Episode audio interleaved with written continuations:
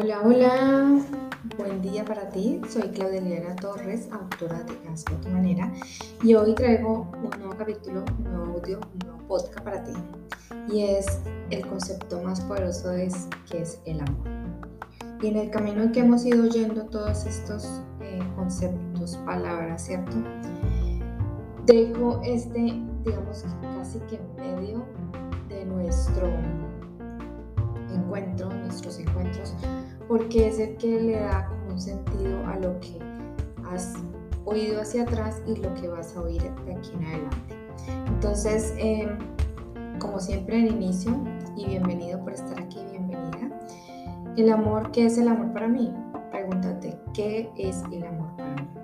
¿Qué emoción traigo cuando pregunto o digo la palabra te amo, me amo? Cómo me estoy sintiendo y qué estoy sintiendo en el cuerpo.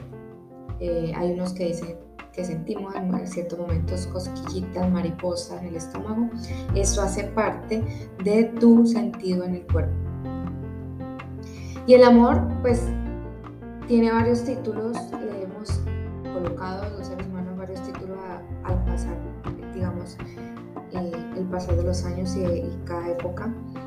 Y y no solo, digamos, como título, sino como enseñanza en diferentes conceptos por diferentes, eh, digamos, situaciones o vivenciales eh, que, que, he venido que han venido teniendo, ¿cierto?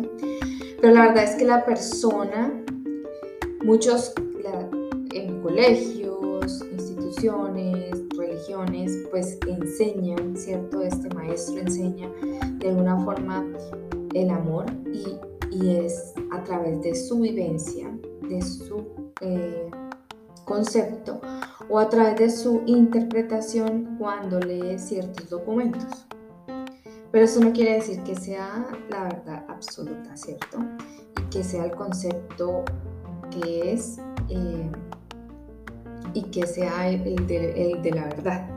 Entonces es lo que quiero decir con esto es que el amor es un concepto tan, tan inmenso que se extiende hasta muchísimo más de lo que podríamos encerrar su palabra, con su palabra. Mm, cuando comencé a estudiar, pero como he venido estudiando mucho y muy profundo en temas acerca del miedo y cómo se generan estos miedos y estas emociones eh, en nosotros los seres humanos, empecé a comprender mucho más lo que es el amor y, de dónde proviene, cómo procedía o cómo viene a ser como anclaje a nosotros en, nuestro ser. Em, y luego me llevó a lo que explico mucho en mis mentorías acerca de la dualidad, porque los seres humanos vivimos en una dualidad y esto es, entonces poco a poco empecé a comprender que eh, en un lado estaba el amor y en el otro, como decir, la mano izquierda el miedo y la mano derecha el amor, algo así. Em, como el día está el sol y en la noche está la luna. Em, en cómo eh, alguien nace y luego después se muere. En cómo en este momento tengo dolor y mañana puedo tener placer. Entonces, mm, esto es uno de los ejemplos, pero hablo mucho más profundo en, las mentorías. Y esto es em, donde entendí que cada uno de nosotros, o digamos que eso es lo que yo entiendo, y ya a ti te corresponde, como siempre digo, pruébalo y y a tu manera, lleva todas estas cosas a tu experiencia y a tu manera. Y, y como eh, comprendo que, que puedo estar de un momento cualquiera en un lado y luego en el otro. Pero entonces es, como yo les digo, es decisión, responsabilidad de nosotros eh, el decir, estoy aquí. Eh, el dolor y el placer como les digo, el noche, la, muerte, eh, en un lenguaje un poco más desarrollado, es, esto, es decir, odio, amo, tengo ira, tengo compasión, como les hablé en estos días. Eh, hoy está día, en este momento está día, más tarde va a estar de noche. Y, y cómo englobamos todas estas palabras y cada una lo lleva de un lado a otro, ¿cierto? Em, aquí hay una historia que me gusta contar mucho y es la historia del, del sol y la luna. Y llega Dios eh, y le dice al sol que está muy preocupado, que es que ha tenido muchas quejas eh, de parte de él, de, de, de, cómo él se maneja. Y entonces el sol le dice, ¿y quién se está quejando? ¿Qué es lo que está pasando? Que yo no sé, nadie me ha dicho nada. ¿Ok? Y Dios le dice, la luna, la luna me está diciendo que tú no la dejas, que no la dejas tranquila, que no la dejas salir cuando ella quiere, que siempre estás ahí metido, que ella quiere estar y tú no la dejas. Entonces, ¿qué, qué es lo que pasa? ¿Por qué no le das ese permiso? Y el sol le contesta a Dios y le dice, discúlpame Dios, a mí nadie me ha dicho nada, primero. Segundo, no sé quién es la luna, no la conozco. Y tercero, pues yo estoy haciendo mi trabajo. Yo salgo a esta hora y, vuelvo y regreso a mi casa a esta hora. Entonces no sé qué es lo que pasa. Y esta historia la dejo de reflexión porque aquí hay varios, digamos, mensajes em, que incluyen no solo la dualidad del día y la noche, sino mucho más allá, para que eh, lo dejes ahí en tu agenda, en tu cuerpo. Y bueno, el amor ama todo, el amor no conoce otra cosa que el amor, ¿cierto? Y, es, hacen también una, digamos, eh, uno de los autores que más amo habla, habla mucho de la muerte, que la muerte no es más que un siguiente nivel, que es el siguiente nivel de paz y de amor. Que así como puedes amar la vida, pues puedes amar la muerte. O sea, estás aquí y estás allá, que ninguna de las dos está mal. Eh, incluso amar la muerte es normal. Y mm, ahora yo te, digo es cómo puedo como trascender esto, cómo puedo ir trabajándolo, porque esto es como un músculo de trabajo y es observarlo, analizarlo, entrar en cada concepto en el momento en que estés y por eso eh, es como ir subiendo nuestro nivel de conciencia y te, te sorprenderás que descubrir, eh, que descubres cada vez que haces esa pregunta cuando te observas qué estoy sintiendo y en qué lado estoy. Em, y esto, por ejemplo, em, cuando somos pequeños, pues somos criados o formados porque dicen eh, mucho cuidado con, con caerte o no hables con extraños, eh, es peligroso, o con salir, eh, tal parte es peligrosa. Y todas esas son voces, ¿cierto?, de nuestros padres, nuestros abuelos, nuestros eh, profesores. Y todo esto va quedando ahí, como les he venido diciendo, en el subconsciente y eso va formando todas esas barreras o, o limitantes que te llevan solamente a un estado de miedo.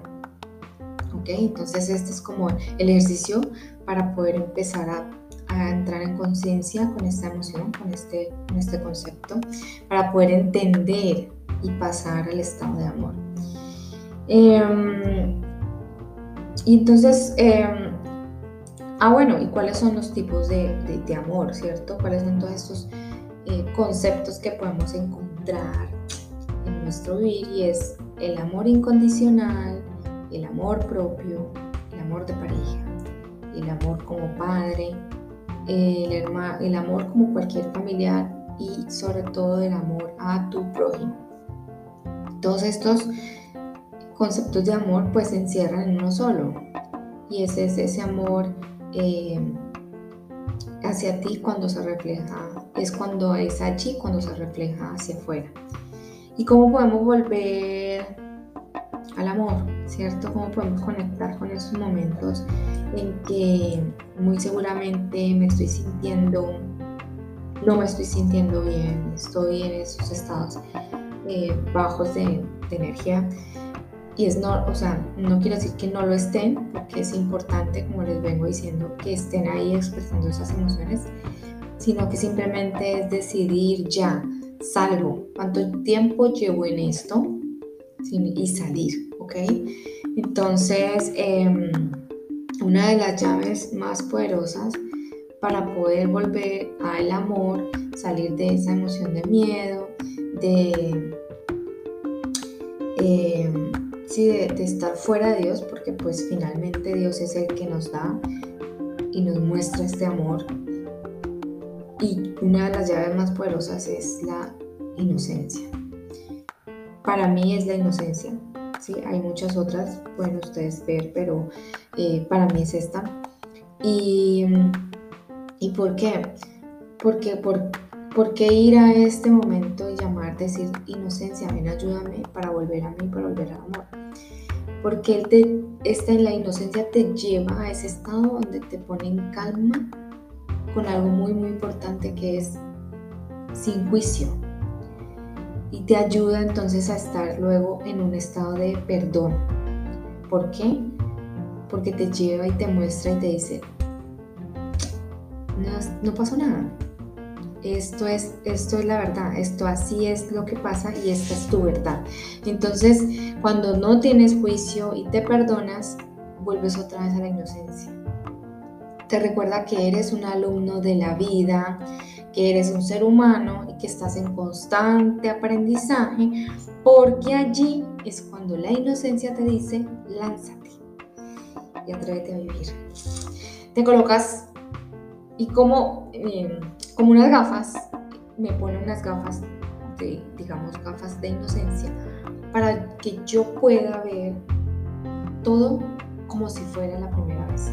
Entonces, cuando yo me permito ver todo desde como la primera vez, es porque estoy viendo todo con ilusión, con esperanza, con amor.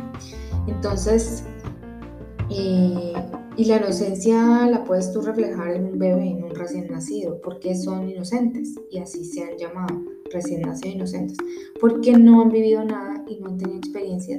Entonces todo lo que empiezan a vivir es nuevo, es amor, es aprendizaje.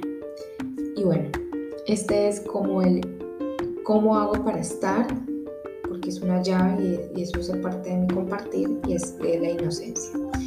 Y ahora vamos a cerrar un momentico los ojos espalda recta, vamos a hacer una pequeña activación para que les quede en este momento en que estés oyendo este audio. No sé, el momento en que estés oyéndolo es perfecto. Para poderte ayudar a regresar a esa inocencia.